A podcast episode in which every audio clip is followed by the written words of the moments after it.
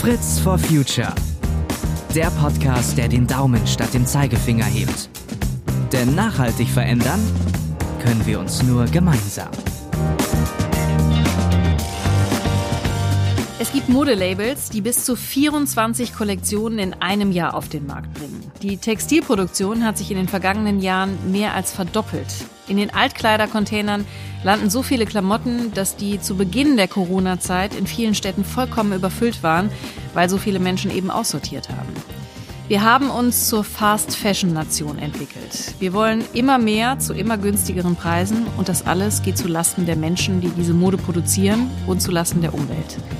Wie kommen wir davon wieder weg? Wie werden wir zur Slow Fashion Nation? Wie wollen wir uns in Zukunft eigentlich kleiden? Dazu habe ich heute tolle Gesprächsgäste in dieser Podcast-Folge. Das ist zum einen Lukas Bauer. Er ist Gründer und Geschäftsführer von Ethics. Er hat zwei Geschäfte im Ruhrgebiet, in dem Kundinnen und Kunden ganz viele Produkte für einen nachhaltigen Lifestyle finden, vor allem aber auch ganz viel nachhaltige und faire Mode. Lukas hat aber auch einen guten Einblick bei konventionellen großen Labels, weil er vor der Gründung seiner Läden dort gearbeitet hat. Und er sagt, die großen Player, die müssen mitziehen, sich gemeinsam mit Fair Fashion Labels für transparente Lieferketten und weniger Umweltverschmutzung und faire Arbeitsbedingungen einsetzen. Ganz herzlich willkommen an dich, Lukas. Vielen Dank. Und ebenfalls mit dabei ist Christina Röhlicke. Sie ist gelernte Textiltechnologin und arbeitet seit vielen Jahren bei Henkel. Sie arbeitet dort in der Waschmittelforschung und beschäftigt sich täglich mit der Frage, wie können wir unsere Kleidung so pflegen und waschen, dass sie möglichst lange hält und schön bleibt. Viele neue Fasern stellen sie da vor neue Herausforderungen. Aber sie sagt zu Recht, ein Kleidungsstück möglichst lange zu tragen und im Anschluss weiter zu verkaufen oder zu verschenken, das ist gelebte Nachhaltigkeit. Toll, dass du heute hier bist und uns gleich mit wertvollen Tipps versorgen kannst an der Stelle. Vielen Dank. Lukas, wenn du auf jemanden das erste Mal triffst, checkst du dann eigentlich erstmal klamottenmäßig alles ab, was der oder diejenige anhat? Also ich glaube, das ist so ein bisschen Berufskrankheit. Also wenn du jetzt Autos verkaufst und den ganzen Tag mit Autos umgeben bist, achtest du natürlich irgendwie darauf, dass dein Gegenüber irgendwie vielleicht für ein Auto fährt. Genauso glaube ich ist das auch bei mir. Ich habe schon bestimmt einen geschärften Blick dafür, was mein Gegenüber so trägt. Würde allerdings sagen, dass es nicht so ist, dass ich jetzt Leute danach urteile, was sie tragen und dass ich sage, Leute sind schlechte Menschen, wenn sie irgendwie nur konventionelle Produkte tragen. Aber auf der anderen Seite glaube ich, ist es schon so, dass ich, also Leute mir sympathisch sind sind, die faire Mode tragen, weil das suggeriert, dass sie das Problem, mit dem ich mich irgendwie tagtäglich auseinandersetze, auf dem Schirm haben und dass sie ja klare Haltung zeigen. Hast du denn selber eigentlich auch so Ausrutscher im Kleiderschrank? Also hast du auch konventionelle Mode im Kleiderschrank oder bist du da total safe an der Stelle? Nee, bin da sehr ambivalent unterwegs. Also ich glaube, das ist auch für mich ein Prozess, während ich vor Jahren, würde ich sagen, nur konventionelle Klamotten getragen habe, ist es mittlerweile so, dass mein Kleiderschrank zu 80, 90 Prozent tatsächlich nur noch aus fairer Mode besteht ich allerdings bei ein paar Produkten noch keine richtigen Alternativen gefunden habe, beziehungsweise also jetzt gerade bei Unterwäsche und Sportschuhen zum Beispiel ist es so, dass ich tatsächlich immer noch auf äh, konventionelle Anbieter zurückgreife und das ist gerade bei Unterwäsche tatsächlich paradox, weil ich in meinen beiden Läden echt äh, coole, faire Unterwäsche für Herren verkaufe, die allerdings selber gar nicht trage. Dürfen ähm, wir erfahren, was das Problem ist? Ich glaube Psyche. Also ich glaube tatsächlich einfach, dass ich fühle mich da zu einer konventionellen Marke seit ewigen Jahren irgendwie hingezogen und ähm, sie suggeriert mir ein gutes Gefühl, wenn ich sie trage und sie ist qualitativ echt gut. Bin da, wie gesagt, ambivalent unterwegs, glaubt, dass da so ein ähm, konsequent konsequenter Totalitarismus nicht unbedingt irgendwie uns ans Ziel führen wird. Von daher kann ich ganz gut damit leben. Ich habe es eingangs gesagt, wir sind zur Fast Fashion Nation geworden. Was würdest du sagen, gibt es einen Weg daraus und wie sieht der aus? Also was sind die wichtigsten Steps, um da irgendwie auch wieder wegzukommen? Wow, das ist eine komplexe Frage. Ich glaube, grundsätzlich würde ich sagen, ich bin Team Hoffnung und würde sagen, ähm, egal wie auswegslos irgendwie die Situation scheint, wir dürfen nicht vergessen, dass am Ende des Tages wir Menschen irgendwie zusammenkommen können und alle gegebenen Verhältnisse tatsächlich ändern können, wenn wir es denn erstens wirklich wollen und zweitens dann tatsächlich auch tun. Ich glaube, das Problem muss auf drei verschiedenen Ebenen angegangen werden, so auf einer wirtschaftlichen, auf einer gesellschaftlichen und hinterher auf einer politischen Ebene. Auf der wirtschaftlichen Ebene ist es erstens glaube ich, der Fall, dass wir tatsächlich realisieren müssen, dass diese Textilindustrie zu groß ist. Das heißt, die Anzahl oder die, die produzierten und hinterher konsumierten Textilien, die Anzahl ist einfach zu hoch. Das heißt, wir müssen die Textilindustrie insgesamt echt ein bisschen zurückbauen. Wir müssen kleiner werden. Wir müssen dann zweitens den globalen Handel und die globale Wertschöpfung von Textilien ja, transformieren und fairer und nachhaltiger gestalten. Wir können weiterhin im Ausland produzieren, aber wir müssen es unter anderen Umständen tun. Und drittens müssen wir tatsächlich einen Teil, einen kleinen Teil der Industrie re-regionalisieren und Produkte wieder am Ort des Konsums herstellen. Das so auf der wirtschaftlichen Seite. Auf gesellschaftlicher Seite brauchen wir vor allen Dingen einen Wertewandel. Das heißt, wir müssen Textilien wieder anders wertschätzen. Wir müssen den Wert, der in ihnen steckt, erkennen. Das heißt, wir müssen sehen, wie viel menschliche Arbeitszeit steckt da drin, wie viele Ressourcen ja werden benötigt, um so ein textiles Kleidungsstück herzustellen. Und dieser Wertewandel ist, glaube ich, allerdings sehr voraussetzungsvoll. Das heißt, wir brauchen wirklich ganz viel Bildungs- und Bewusstseinsarbeit, um letzten Endes ja in einer Gesellschaft zu leben, in der Menschen weniger, aber hochwertiger und besser konsumieren. Und auf politischer Ebene brauchen wir natürlich Rahmenbedingungen, die genau diesen Wandel begünstigen. Das heißt, wir brauchen auf der einen Seite Anreize, dass nachhaltige Produktion und nachhaltiger Konsum tatsächlich genutzt wird und gefördert wird. Und auf der anderen Seite müssen wir es unattraktiv machen für konventionelle Player, tatsächlich weiter Menschen und Natur auszubeuten. Und dann noch ein ganz, ganz wichtiger Punkt, wenn wir die Industrie insgesamt zurückbauen, dürfen wir natürlich nicht vergessen, also das betrifft ja vor allen Dingen Länder, die von dieser Textilindustrie abhängig sind, die ihren Existenzgrundlage es gerade ist, für uns hier in großen Industrieländern Textilien zu produzieren.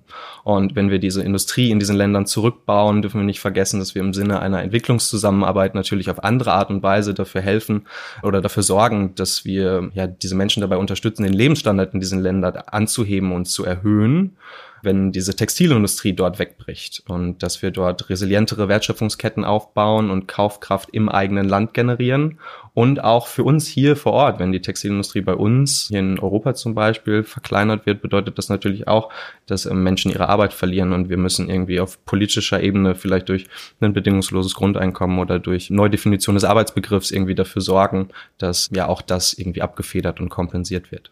Also it's a long way. Absolut. Und auf viele der Punkte, die du jetzt genannt hast, gehen wir gleich auch nochmal konkreter ein. Christina, ich würde dich gerne fragen, wie ist dein persönliches Einkaufsverhalten eigentlich? Und vor allen Dingen interessiert mich, wie ist es im Vergleich zu deiner zwölfjährigen Tochter?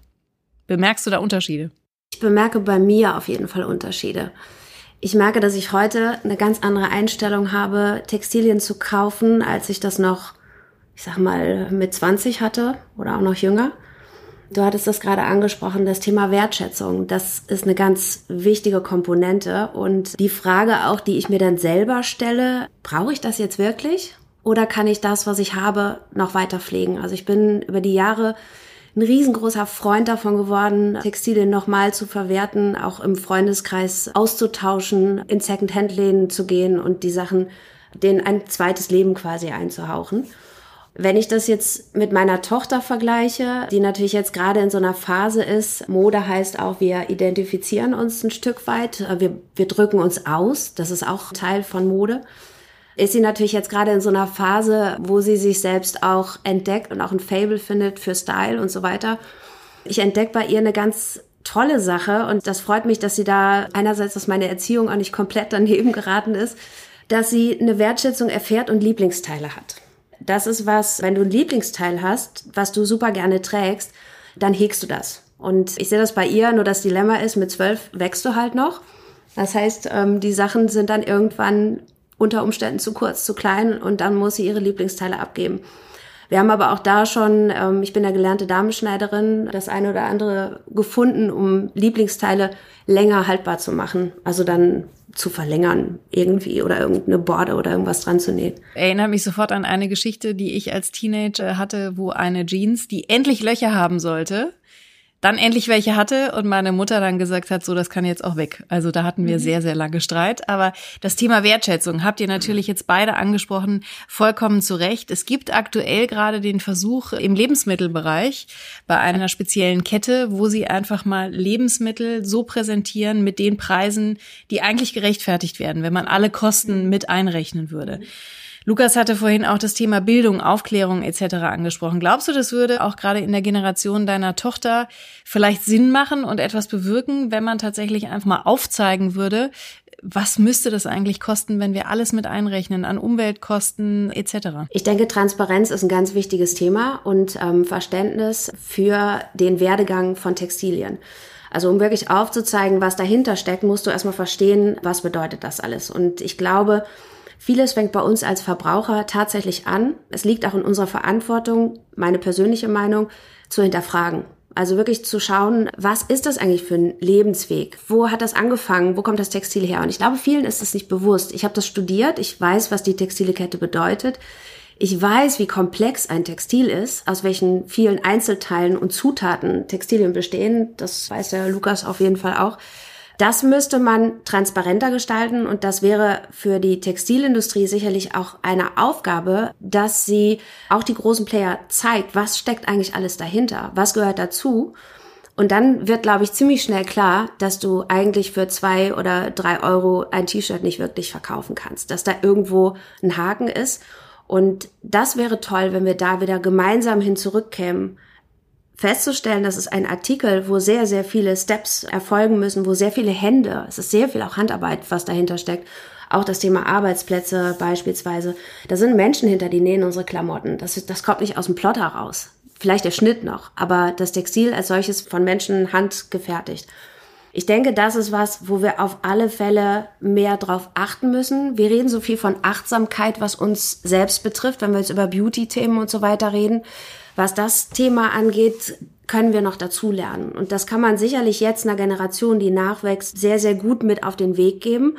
Weil die Kids sind hungrig, die saugen das auf wie Schwämme, die interessiert es auch. Und das ist gerade jetzt mit der Generation, die nachwächst, stellt es zumindest fest, auch wenn meine Tochter ihre Freundin zu Hause hat, dass die Mädels sich da schon Gedanken drüber machen. Lukas, wir können jetzt natürlich nicht jede einzelne Stelle einer Lieferkette im Textilbereich durchgehen, aber trotzdem kannst du uns vielleicht nochmal erklären, warum das eigentlich auch so eine schmutzige Industrie ist. Also an wie vielen Stellen da natürlich auch Umwelt verschmutzt wird und auch tatsächlich Menschenrechte und Arbeitsbedingungen einfach sehr problematisch sind. Es ist tatsächlich genauso, wie du sagst. Also erstens ist die textile Wertschöpfungskette super, super lang und egal welche Station dieser Wertschöpfungskette wir uns jetzt anschauen würden, jedes dreckig. Generell kann man sagen, dass aus den drei Bereichen Herstellung, Nutzung und hinterher Entsorgung natürlich wirklich die größten Ressourcen oder die meisten Ressourcen bei der Herstellung des Produktes verbraucht werden. Das heißt, äh, genauso wie Christine es gerade gesagt hat, tatsächlich über die längere Nutzung eines textilen Kleidungsstücks machen wir die Ökobilanz deutlich, deutlich besser. Und egal auf welcher Produktionsstufe jetzt der Herstellung, also ob wir wirklich bei dem Rohstoffanbau, hinterher dann bei der Rohfaserverarbeitung, beim Nähen und Ausrüsten oder hinterher dann auch beim Transport, schauen, ähm, jede dieser Wertschöpfungsstufen ist irgendwie dreckig, weil extrem viele Chemikalien eingesetzt werden, überall. Und zweitens, weil extrem viel Wasser verbraucht wird. Wie sieht's denn aus? Du hast vorhin ja schon gesagt, dass natürlich manche auch sagen, wir müssen einfach mehr nach Europa zurückholen. Wir müssen vielleicht auch viel mehr nach Deutschland zurückholen. Es gibt ja auch einzelne Bemühungen und Versuche. Du hast aber auch gleichzeitig gesagt, wir entziehen natürlich ein Stück weit auch die Lebensgrundlage der Menschen, die jetzt im Moment im Ausland für uns Kleidung produzieren. Wie könnte sowas aussehen? Und ist das überhaupt eine sinnvolle Idee, dass man sagt, wir holen Teile der Produktion zurück, um sie vielleicht auch besser unter Kontrolle zu haben? Also teilweise bestimmt glaube, dass wir tatsächlich einen Teil der Textilindustrie irgendwie re-regionalisieren müssen, allerdings nicht aus einer Kontrollperspektive heraus, sondern eher daraus heraus, dass wir Wertschöpfungsketten klein halten und dass es einfach Sinn ergibt, dass wir nicht äh, Baumwolle, die bei uns hier in Deutschland gar nicht wächst, nutzen, um Textilien herzustellen, sondern dass wir vielleicht gucken, okay, was für heimische Fasern, wie zum Beispiel Flachsfasern, Brennnesseln, Jute, Leinen, Hanf, äh, also Fasern, aus denen man auch früher irgendwie Textilien hier vor Ort irgendwie produziert hat, das haben wir so ein bisschen verlernt. Also da gibt es eigentlich keine richtige Technologie Technologie mehr, um diese heimischen Fasern zu verarbeiten, weil es äh, mittlerweile einfach deutlich lukrativer, also wirtschaftlich günstiger ist, letzten Endes Baumwolle aus anderen Ländern irgendwie zu nutzen, so kolonialistische Strukturen weiter zu reproduzieren.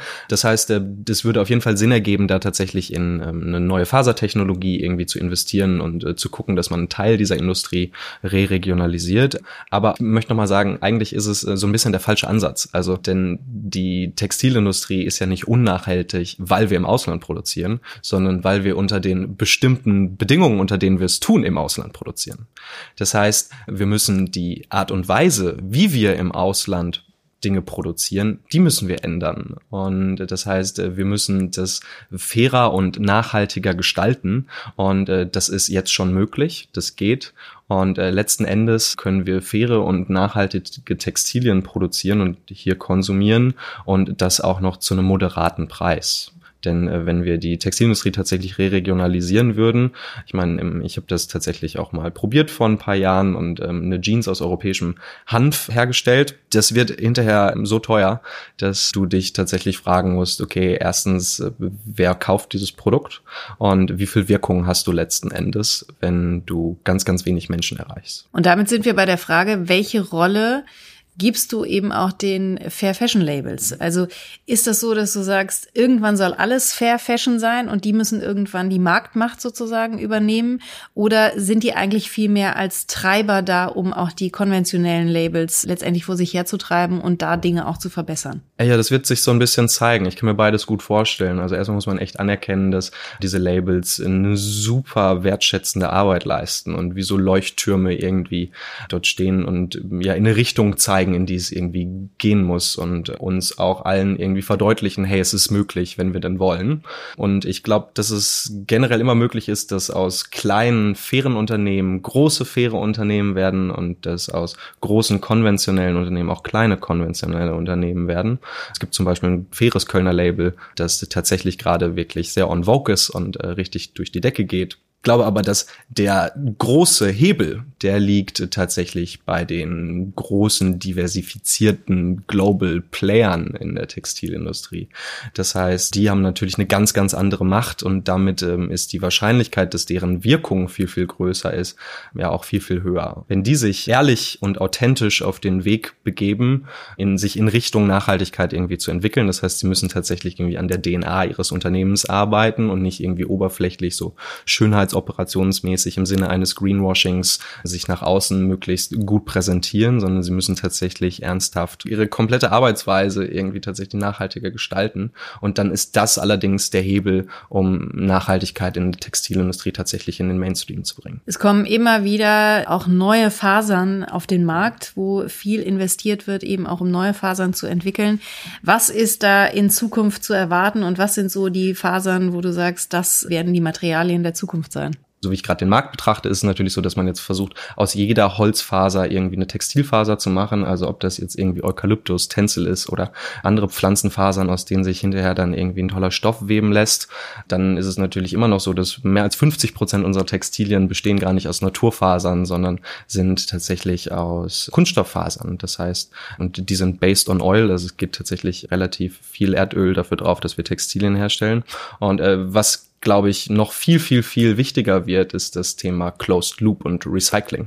Das heißt, äh, es gibt einfach schon so, so viele Textilien auf dieser Welt. Eigentlich müssen wir überhaupt gar keine Klamotten mehr produzieren. Wir müssen nur viel bessere Technologien erfinden, um die vorhandenen Textilien wieder so nutzbar zu machen, um da hinterher dann neue Textilien draus zu produzieren. Jetzt gerade ist noch so ein bisschen das Problem bei der Textilentsorgung, dass du hast ja eigentlich kein T-Shirt mehr mit einem reinen Fasergehalt, sondern es sind alles Mischgewebe und es gibt heutzutage fast noch keine Technologie, also kein Computer, der genau herausfinden kann, okay, sag mal aus, was für ja, zwei Rohstoffen besteht eigentlich dieses Garn und dann gibt es auch keine Technologie, um das hinterher wieder auseinander zu friemeln und keine Technologie, um die kleinen Faserstücke dann wieder miteinander zu verbinden, so dass es ein möglichst festes, reißfestes, strapazierfähiges Garn wird. Das heißt, ich glaube, da wird in Zukunft noch viel, viel mehr passieren, dass wir Ressourcen, die schon im Umlauf sind, einfach auf neue Wege nutzen. Christina, diese ganzen neuen Fasern, die da auf den Markt drängen, was bedeutet das für dich und deine tägliche Arbeit? Also das hat ja auch dann was mit dem Thema Pflege zu tun. Also wie pflege ich denn dann diese neuen Fasern eben auch? Also was bedeutet das für dich? Was bedeutet das für mich? Ich glaube, ich würde gerne noch kurz an eine Sache anknüpfen, weil ich glaube, dieses Thema der Kreislaufwirtschaft ist ein ganz wichtiges. Also wirklich, dass wir uns einen vermeintlichen Abfall wieder nutzbar machen. Und das ist ja nicht nur Teil der Textilindustrie, sondern das wird ja vielfach im Moment diskutiert. Wir müssen uns so ein bisschen Zeit geben, denke ich, das umzusetzen, weil damit sehr, sehr viele große Prozesse verbunden sind, was sicherlich auch für große Konzerne die große Herausforderung ist, weil du deine gesamte Lieferkette umstellst und das wie große Tanker im Meer, die lassen sich nicht so schnell wenden wie ein kleines Motorboot. Und das muss man auch im Hinterkopf behalten. Nichtsdestotrotz, glaube ich, ist jetzt im Moment eine Phase, eine Zeit, wo wir alle aufgewacht sind wo wir alle eine Bereitschaft entwickeln, was zu tun. Es gibt so viele tolle Projekte, auch gerade was das Thema Kreislaufwirtschaft anbetrifft, im Sinne der Textilien. Wie kann ich den Abfall wieder nutzbar machen? Und dem, finde ich, muss man auch Respekt zollen. Also ich finde das ganz wichtig. Du sagtest eben Greenwashing. Mhm. Da gebe ich dir recht. Ich bin da auch manchmal so ein bisschen ambivalent unterwegs, dass ich schon dazu geneigt bin, sofort zu sagen, ah, das ist doch Greenwashing. Aber auf der anderen Seite kann ich es auch anders interpretieren und sagen, das ist der erste Schritt in die richtige Richtung. Mhm.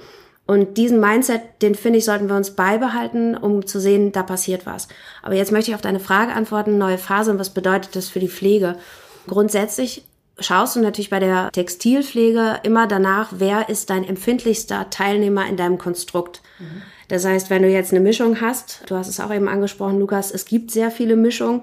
Ist ein alter Hut, macht man aus technologischen Aspekten, weil man einfach aus den Mischungskomponenten das Beste rausholt. Wenn man sie miteinander mischt, kann man die Eigenschaften verbessern. Fürs Recycling ist es wieder so eine andere Geschichte. Das ist also der erste Punkt. Du musst immer gucken, wer ist da mein Mischungspartner beziehungsweise empfindliches Textil und so weiter.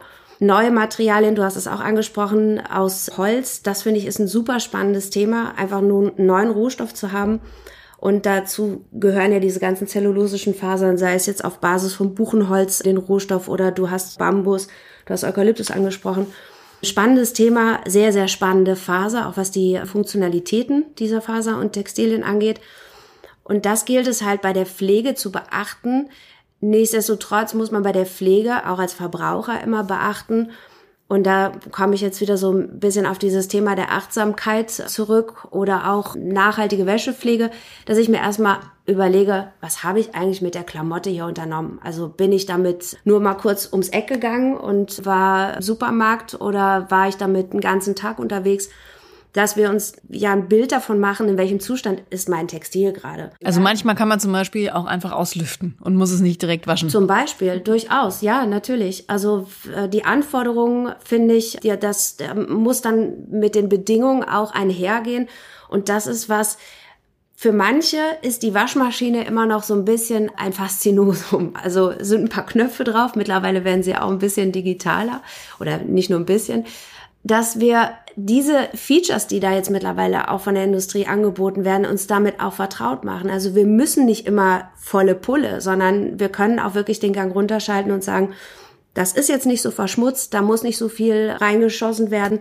Also komme ich am Ende doch auf ein vernünftiges Ergebnis, Ressourcen schon vor allen Dingen.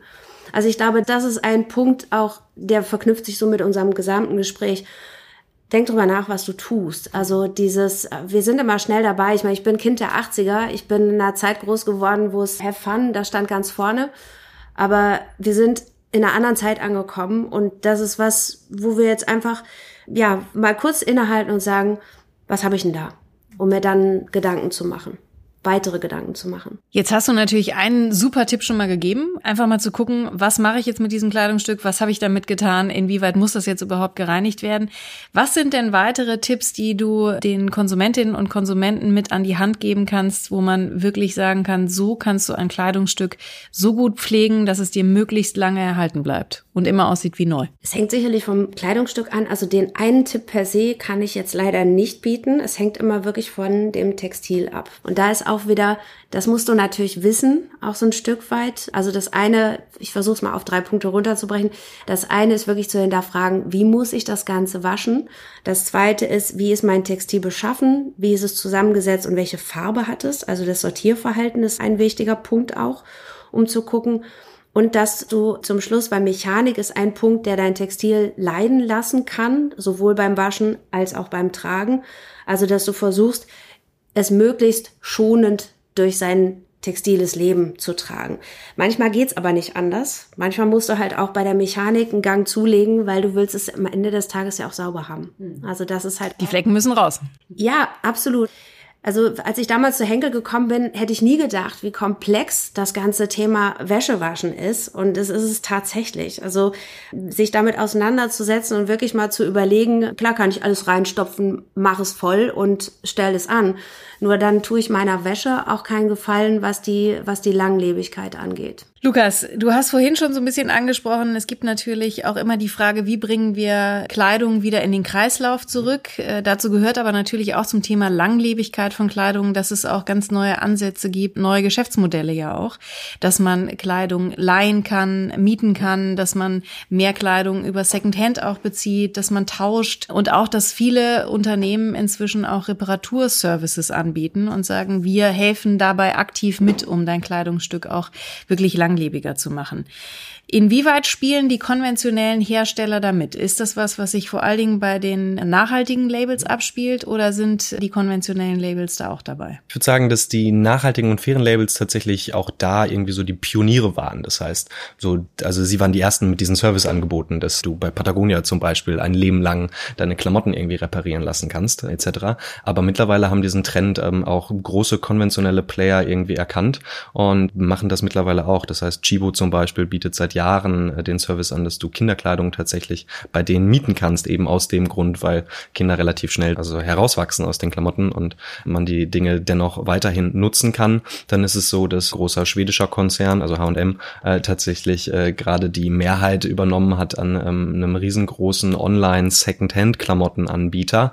Also auch da H&M hat es auch auf dem Schirm, ähm, Kleidung irgendwie anders zu konsumieren und ähm, anders nutzbar zu machen. Und bei H&M kannst du auch schon seit Jahren deine Klamotten tatsächlich zurückgeben und sie versuchen ähm, Teile dieser Fasern dann wieder zu recyceln. Das heißt, definitiv sind äh, große konventionelle Player dabei, auch in so eine Richtung zu gehen und das umzusetzen. Was natürlich das Thema Wäschepflege auch für eine Challenge stellt. Wenn mhm. du dir jetzt vorstellst, du hast Textilien, die schon mal gelebt haben. Also ich kenne das bei meinen Secondhand-Klamotten die sind dann auch noch fragiler unter Umständen. Also das ist auch wieder ein Punkt zum Thema Wäschepflege und dann zwar den, den Abfall als Rohstoff wieder verwertet, mhm. aber es kann unter Umständen passieren, dass es brüchiger wird, das Textil. Das heißt, du müsstest dann die Waschbedingungen auch nochmal wieder anpassen. Also du müsstest nochmal ein Stück weit schonender mit dem Ganzen umgehen. Also das sind auch Aspekte, die für uns in der Entwicklung ganz wichtig sind. Gleichzeitig, du hast dieses Rent angesprochen. Ich finde das großartig. Mhm. Gerade für Kinderklamotte ist es super. Auch da ist zum Beispiel der Punkt Hygiene und Frische. Also, dass, wenn du es geliehen bekommst und du weißt, das hat davor jemand anderes schon getragen, ist vielleicht nicht jedermanns Sache. Aber auch das ist eine Aufgabe dann für uns, auch diese Frische herzustellen, dass du es dann anziehst und du fühlst dich darin wie meins. Also Oh, dieses angenehme Tragegefühl. Und dann ist auch nochmal die Frage, bei was für textilen Produkten ergibt dieser Rent-Service Sinn und bei welchen halt nicht. Also bei Produkten mit eher einer kürzeren Lebensdauer wie dem weißen T-Shirt ergibt es wahrscheinlich wenig Sinn. Allerdings bei Teilen, die man tatsächlich eigentlich nur im Schrank hat und selten braucht, wie so Gesellschaftskleidung, Anzüge, Kleider etc. Da ist es so, äh, dass es auf jeden Fall total Sinn ergibt und ich glaube, dass das Angebot oder die Angebote ähm, sich da noch auf jeden Fall vervielfältigen werden auf dem Markt. Ein anderer großer Trend in der Textilindustrie ist, maßgeschneiderte Kleidung zu bekommen. Also das äh, beobachten wir überall, dass man maßgeschneidert auch schon bestellen kann, was natürlich einen super Effekt auch hat äh, auf das Thema bestellen, zurückschicken, weil es doch nicht gepasst hat, etc. Also Individualisierung im Grunde auch von Mode und äh, schlussendlich kommt das Kleidungsstück im Zweifel dann aus dem 3D-Drucker. Was wird das für Auswirkungen haben, dieses Zukunftsszenario auf die Textilindustrie? Ich glaube, dass es auf jeden Fall ein Teil dessen ist, die Industrie irgendwie generell nachhaltiger zu gestalten glaube allerdings, am Ende des Tages ist Technology not the answer. Also die Geschichte zeigt, egal aus äh, allen anderen Industriebereichen es so ist, dass wir darauf achten müssen, dass nur weil wir durch den Einsatz von mehr Technologie, jetzt zum Beispiel bei Klamotten, dafür sorgen können, dass wir weniger Verschnitt haben, weil alles irgendwie jetzt mit einem Laser gecuttet wird oder äh, wir Dinge wirklich tatsächlich auf den Leib schneidern können, ähm, etc. Wenn wir relativ die Energiebilanz eines Kleidungsstücks verbessern, dass wir dann nicht dazu tendieren, aber in absoluten Zahlen mehr zu konsumieren. Also es ist zum Beispiel so, wir haben heutzutage die energieeffizientesten Autos oder die e-, energieeffizientesten Wohnungen. Es ist allerdings gleichzeitig so, dass äh, wir Menschen noch nie so viel Auto gefahren sind wie jetzt und äh, dass wir auch noch nie so viel Wohnraum pro Kopf hatten wie jetzt. Das heißt, ähm, Technologie richtig eingesetzt wird uns dabei helfen, irgendwie die Industrie nachhaltiger zu gestalten. Wir müssen allerdings aufpassen, dass äh, das, was wir dadurch gewinnen, uns letzten Endes Endes wir ja nicht wieder am anderen Ende irgendwie verlieren, dadurch, dass wir mehr konsumieren. Glaub aber, dass der richtige Einsatz von irgendwie smarter Technologie, zum Beispiel bei einem datengetriebenen Ressourcenmanagement oder so, uns auf jeden Fall dazu beitragen wird, dass es äh, grüner wird. Christina, wenn deine Freundinnen dich heute aktuell jetzt nochmal weg von diesen Zukunftsszenarien fragen würden, dein Ratschlag, um nachhaltiger zu konsumieren im Textilbereich, also beim Shoppen von Kleidung? Was würdest du denen raten? Das ist eine schwierige Frage, weil es ein komplexer Markt ist. Ich würde einerseits raten, kauft Secondhand oder lasst uns tauschen, würde ich auch sagen. Was hast du, was du nicht mehr anziehst, was äh, mir vielleicht total gut gefällt? Das ist das eine.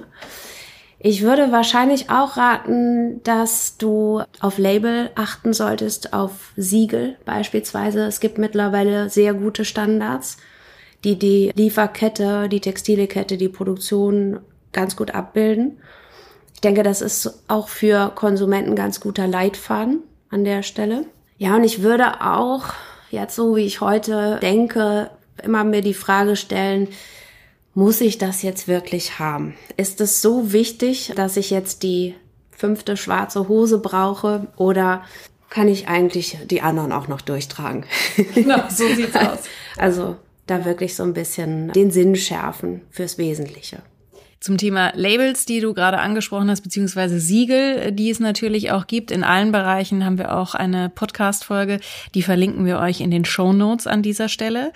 Und Lukas, an dich abschließend die Frage, was ist dein nächster geplanter großer Coup beruflich, um die Textilindustrie nachhaltig zu verändern? Hast du irgendwas auf Lager?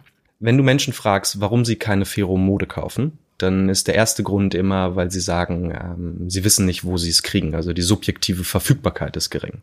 Und äh, das ist auf jeden Fall das Problem, was ich weiter angehen möchte. Das heißt, ich möchte generell dafür sorgen, dass faire Mode in den Mainstream kommt und ähm, lokal verfügbarer ist für Menschen. Das heißt, äh, ich möchte auf jeden Fall gerne mit mehr Läden, mehr Menschen die Möglichkeit geben, irgendwie fair und nachhaltig zu, zu konsumieren. Und äh, gleichzeitig äh, mittel- oder langfristig möchte ich dafür sorgen, dass mit unserer Eigenmarke Ethics wir tatsächlich das günstigste Fair Fashion Label werden, um es wirklich allen Menschen irgendwie zu ermöglichen, fair und nachhaltig Klamotten zu konsumieren. Vielen Dank an euch beide für dieses super spannende Gespräch. Toll, dass ihr heute hier gewesen seid. Vielen, vielen Dank an euch. Sehr gerne. Vielen Dank dir. So, und an euch noch der Hinweis, wenn ihr Rückmeldungen habt und Feedback zu dieser Folge oder ansonsten Anregungen und Anmerkungen, dann schickt uns die gerne an fritzforfuture.henkel.com und wir freuen uns natürlich auch über eure Bewertung für diese Podcast-Folge und sagen bis bald. Fritz for Future. Der Podcast, der den Daumen statt dem Zeigefinger hebt. Denn nachhaltig verändern können wir uns nur gemeinsam.